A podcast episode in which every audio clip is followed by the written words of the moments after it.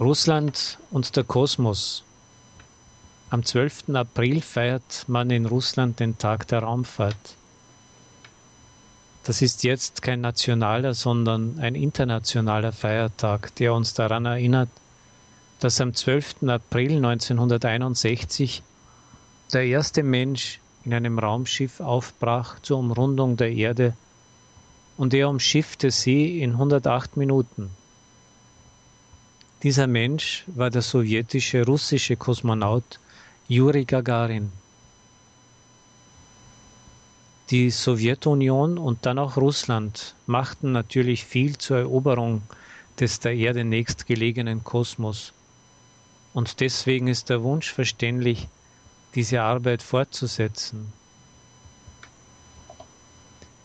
Präsident Wladimir Putin besuchte diese Tage das neue im Bau befindliche Kosmodrom im fernen Osten und versprach viele Milliarden Rubel zusätzlich für die Erforschung des Kosmos. Auf der einen Seite ist das nicht schlecht.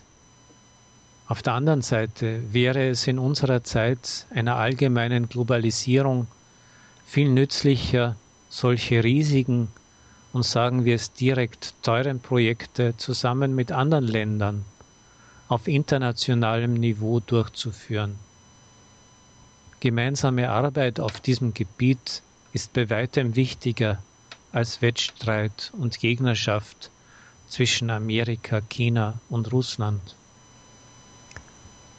Und außerdem ist dieser eilige Ausbau eines neuen Kosmodroms ein wenig merkwürdig, wenn die schon genützten Kosmodrome in Baikonur und Plesetsk, Archangelskaja Kreis, nicht in voller Auslastung arbeiten.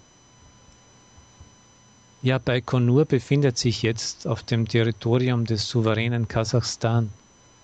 Doch ich denke, dass es viel praktischer und billiger wäre, über alle Probleme mit Kasachstan zu sprechen, als ein neues Kosmodrom zu bauen.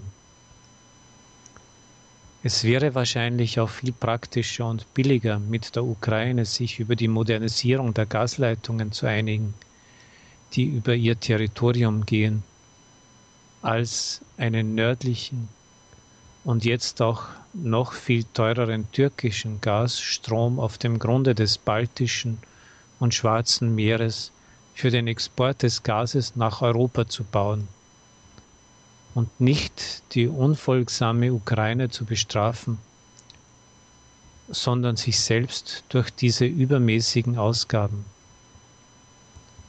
Doch das gegenwärtige Russland kann sich leider oft nicht mit Partnern einigen und hat es auch nicht gern, sondern trifft immer die unpraktischste und teuerste Entscheidung, vielleicht deswegen, um einmal mehr einen Anlass zu geben, aus dem Budget mehr Geld für diese riesigen Bauten entnehmen zu können.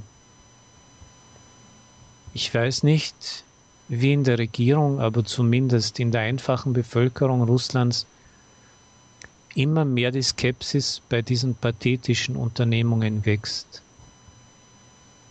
Wie zum Beispiel die Fußballweltmeisterschaft 2018 in Russland. Einfache Leute sehen, wie es in Russland noch viele Probleme gibt mit den Straßen, mit den Dörfern, mit der Bildung, mit den Weisen und Verlassenen, mit der Gasversorgung selbst und sie denken, dass das Geld, das man ausgegeben hat und ausgibt für alle diese pathetischen Unternehmungen, vernünftiger ausgegeben werden könnte für die Lösung dieser wichtigen strukturellen inneren Probleme. Aber O weh, von diesen einfachen Leuten hängt wenig ab.